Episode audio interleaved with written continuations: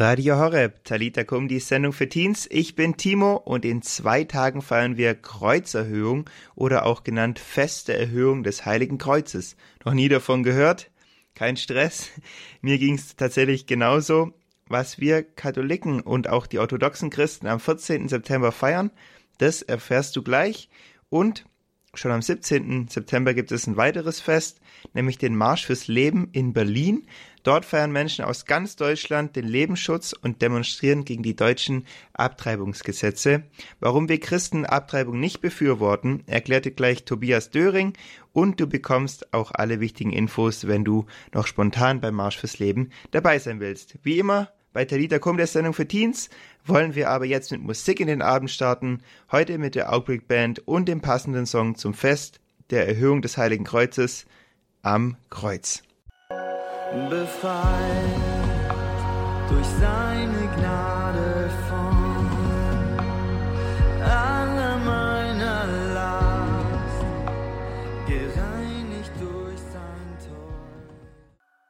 Tor. Radio Horeb Talita Kum, die Sendung für Teens. In zwei Tagen ist es soweit. Wir feiern Kreuzerhöhung oder auch feste Erhöhung des Heiligen Kreuzes genannt. Viele Christen wissen gar nicht so ganz genau, was wir da feiern. Deshalb erklärt es uns jetzt Diakon Martin Bader. Habt ihr euch vielleicht auch schon einmal gefragt, was wir am Fest Kreuzerhöhung feiern in der Kirche? Spontan würde man vielleicht dieses Fest eher in der Fasten- oder Osterzeit oder um von Leichnam herum vermuten, weil es ja hier schließlich auch um ja, Leiden, Sterben, Auferstehen Jesu Christi geht. Aber am 14. September ein komisches Datum eigentlich. Auf der, auf der anderen Seite allerdings ist es wie oft ganz einfach, diese Antwort zu geben, denn es hat einen geschichtlichen Hintergrund. Das Fest geht nämlich unmittelbar auf die Auffindung des Kreuzes Christi durch die heilige Helena zurück. Und äh, diese heilige Helena war die Mutter von Kaiser Konstantin dem Großen und diese Auffindung soll sich am 13. September 326 zugetragen haben. Und in Jerusalem wurde dann neun Jahre später, am 13. September 335, die konstantinische Basilika über dem heiligen Grab Christi, der Grabeskirche, geweiht. Und einen Tag später, also am 14. September, zeigte man in der neu geweihten Kirche dem Volk dann zum ersten Mal in feierlicher Form ja, das Holz des Kreuzes und bot es dann auch den Gläubigen zur Verehrung dar. Und auf diese Tradition geht sozusagen dieses Fest zurück. Aber die Frage ist ja, was hat das für eine nähere Bedeutung? Dass wir immer wieder neu sozusagen eingeladen sind an diesem Fest, ja auch auf das Kreuz zu blicken, auf das ja Holz des Kreuzes, nicht so sehr auf denjenigen, der daran gehangen hat, sondern eben auf das Kreuz. Und vielleicht kann man sich so ein bisschen ähm, ja, hineinversetzen in diesen tieferen Sinn, wenn wir uns mal bewusst machen, dass eigentlich das Kreuzzeichen, das Zeichen des Kreuzes unseren ganzen christlichen Alltag, unser ganzes christliches Leben auch durchwirkt. Wenn wir uns mal überlegen, jeden Tag, wenn wir ja beten, beginnen wir den Tag eigentlich mit einem solchen Kreuzzeichen. Wenn wir uns überlegen, dass wir von der Taufe eigentlich bis zum Grab immer wieder auch in diesem Zeichen besonders gesegnet werden. Bei der Taufe zeichnet man zu Beginn dem Täufling ein Kreuzzeichen auf die Stirn und auch wenn derjenige dann irgendwann stirbt und ins Grab hinabgelassen wird, dann wird auch über diesem Grab ein Kreuz aufgerichtet oder ein Kreuzzeichen gemacht als Zeichen, ja, dass dieser Christ, ein Christ, wirklich in diesem Zeichen sein ganzes Leben eigentlich auch gestalten soll und gestalten darf. Und dass dieses Zeichen eben für uns nicht ein Zeichen des Todes ist. Für die Juden, so sagt es ja auch Paulus, war dieses Zeichen ein Ärgernis, weil es letztlich das Zeichen der Unterdrückung war, der römischen Herrscher. Und die haben ja nicht nur Verbrecher gekreuzigt, sondern auch politische Gegner gekreuzigt als Zeichen der Abschreckung. Seht, wenn ihr auch so handelt, dann werdet ihr auch so enden, wurden diese Kreuze aufgerichtet. Als Zeichen auch, dass das Volk, was besiegt wurde, mit diesem Kreuzzeichen unterdrückt wurde, versklavt wurde. Also für die war das ein Zeichen des Ärgernisses. Für die Heiden, so sagt Paulus, war es eine Lachnummer, wirklich ein Zeichen der Torheit, so nennt er das, weil kein Mensch, kein normaler Mensch kann oder kommt auf die Idee, ein Kreuz als sein Siegeszeichen aufzurichten, als ein Zeichen der Hoffnung, als ein Zeichen des Trostes. Aber für uns Christen, so sagt Paulus dann letztlich auch, ist es das Zeichen des Heils, der Erlösung. Weil wir wissen, dass derjenige, der daran gehangen hat, für uns diesen Weg gegangen ist, sein Kreuz getragen hat, an diesem Kreuz gestorben ist und letztlich in den Tod hineingegangen ist, um dann mit der Auferstehung auch das neue Leben zu erwirken. Also das Zeichen des Kreuzes wirklich als ein Zeichen des Heils. Es gibt ja dieses schöne, dieses, dieses schöne äh, Sinnbild, dass das Kreuz auch immer ein Plus darstellt. Gott macht sozusagen aus dem Minus ein Plus. Das Minus vielleicht kann man sagen, ist oft so das irdische Leben, nicht weil das irdische Leben so schlecht ist, aber weil wir aus uns selbst heraus eben nicht das Gute tun können.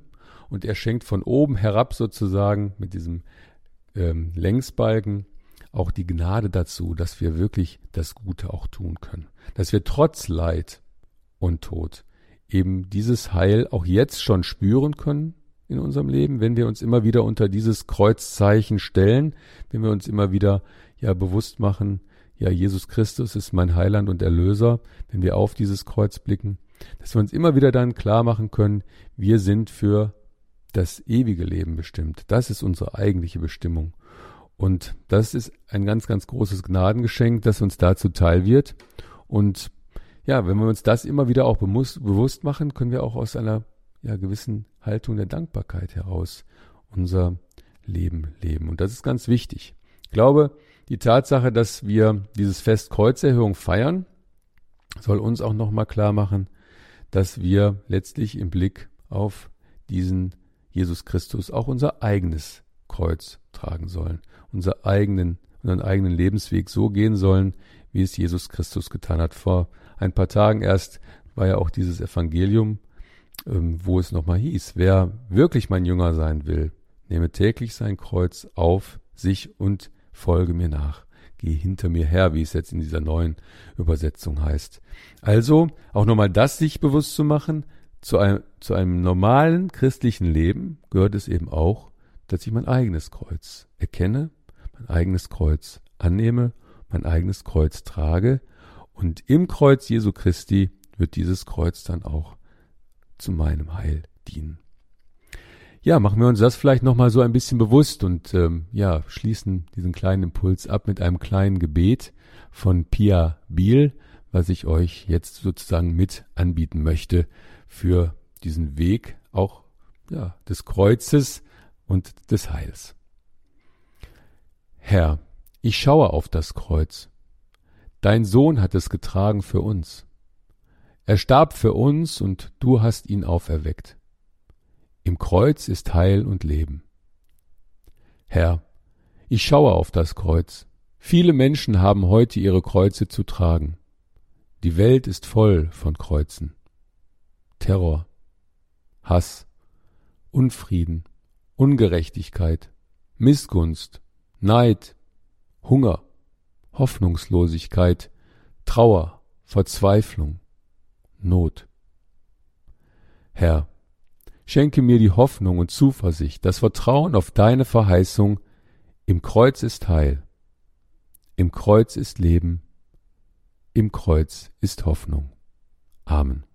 Danke, Diakon Martin Bader, dass du uns ein wenig Licht ins Dunkel gebracht hast und wir jetzt wissen, was das Fest Kreuzerhöhung denn ist und dass wir ja schon in zwei Tagen feiern. Und im Kreuz ist Heil, im Kreuz des Leben, hat er gerade zum Schluss gesagt, der Diakon Martin Bader. Und da gibt es einen Song, der hat genau diesen Text von Nicole Rottweiler mit der Lobpreiswerkstatt gemeinsam.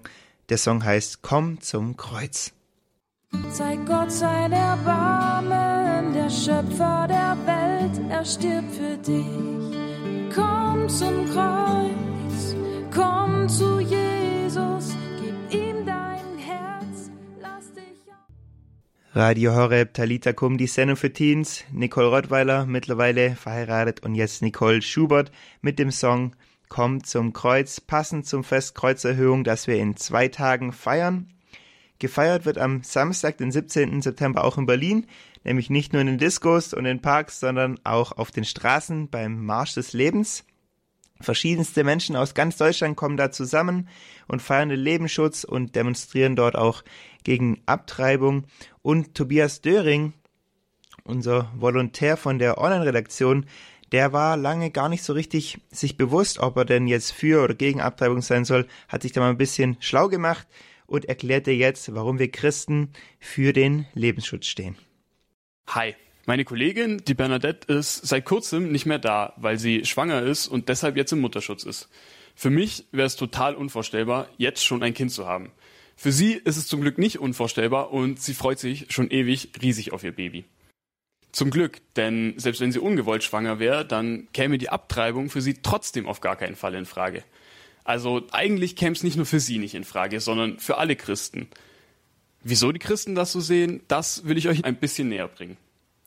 Ich muss ehrlich sagen, bevor ich mich mit dem Thema Abtreibung beschäftigt habe, wäre mir überhaupt nicht klar gewesen, warum man nicht abtreiben soll und wieso ein Zellhaufen eigentlich ein Recht auf Leben haben sollte.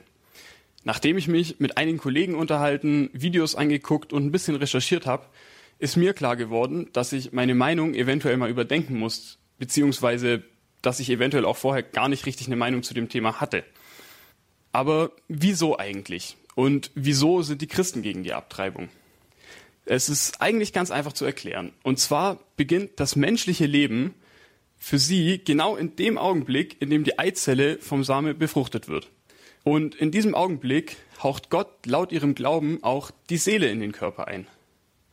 Was vielleicht an der Stelle ganz interessant zu wissen ist, ist, dass die Christen glauben, dass die Seele, also der Teil, der direkt von Gott kommt, das ist, was uns ein Leben lang nach ihm suchen lässt. Naja, zurück zum Thema. Wie ihr euch bestimmt vorstellen könnt, war die Begründung, dass Gott direkt nach der Befruchtung die Seele in den Körper einhaucht, für mich noch nicht ganz logisch und ausreichend, um mir klarzumachen, wieso man nicht abtreiben darf. Was mich dann überzeugt hat, war das Video eines Arztes, was ich mir angeschaut habe. Der spricht über die sogenannten Skip-Kriterien. Das sind quasi Kriterien, die man erfüllen muss, um ein Recht auf Leben zu haben.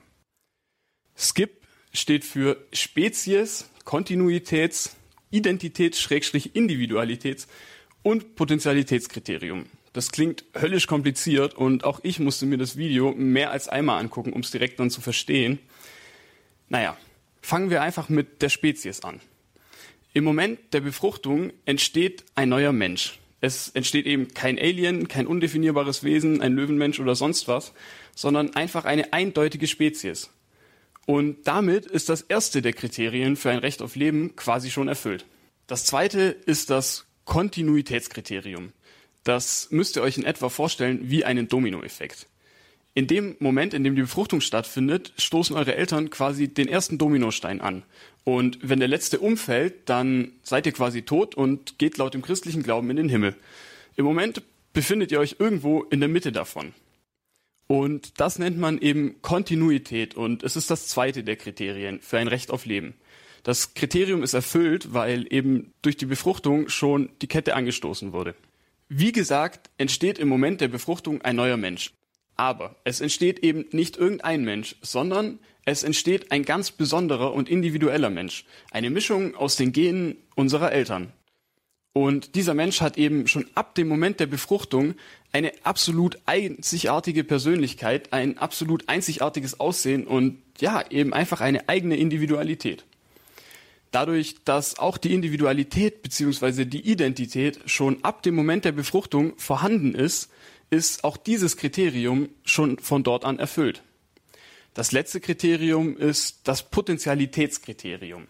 Das müsst ihr euch in etwa vorstellen wie bei einem Samenkorn.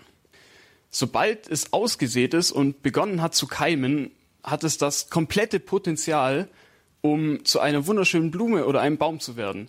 Und genau so ist es eben auch mit der befruchteten Eizelle. Das Einzige, was jetzt noch fehlt, ist die Zeit, um zu dem Menschen zu werden, der du zum Beispiel bist. Aber eigentlich ist alles schon angelegt. Der winzige Mensch, den wir halt nur mit dem Mikroskop sehen können, ist aber schon da. Das ist total unvorstellbar eigentlich, aber wenn man es sich mal probiert vorzustellen, dann ist es doch total krass, oder? Irgendwie habe ich das Gefühl, dass wir Menschen einfach zu wenig informiert sind. Und ich habe das ja auch gemerkt, als ich recherchiert habe. Ich hatte quasi gar nicht richtig eine Meinung zu dem Thema, weil ich einfach keine Infos hatte. Wie geht's euch mit dem Thema und mit diesen Infos? Könnt ihr eine Abtreibung jetzt noch guten Gewissens befürworten? Ich muss sagen, ich kann's nicht mehr so richtig, auch wenn ich davor noch gedacht hätte, ja, wo soll denn da das Problem liegen?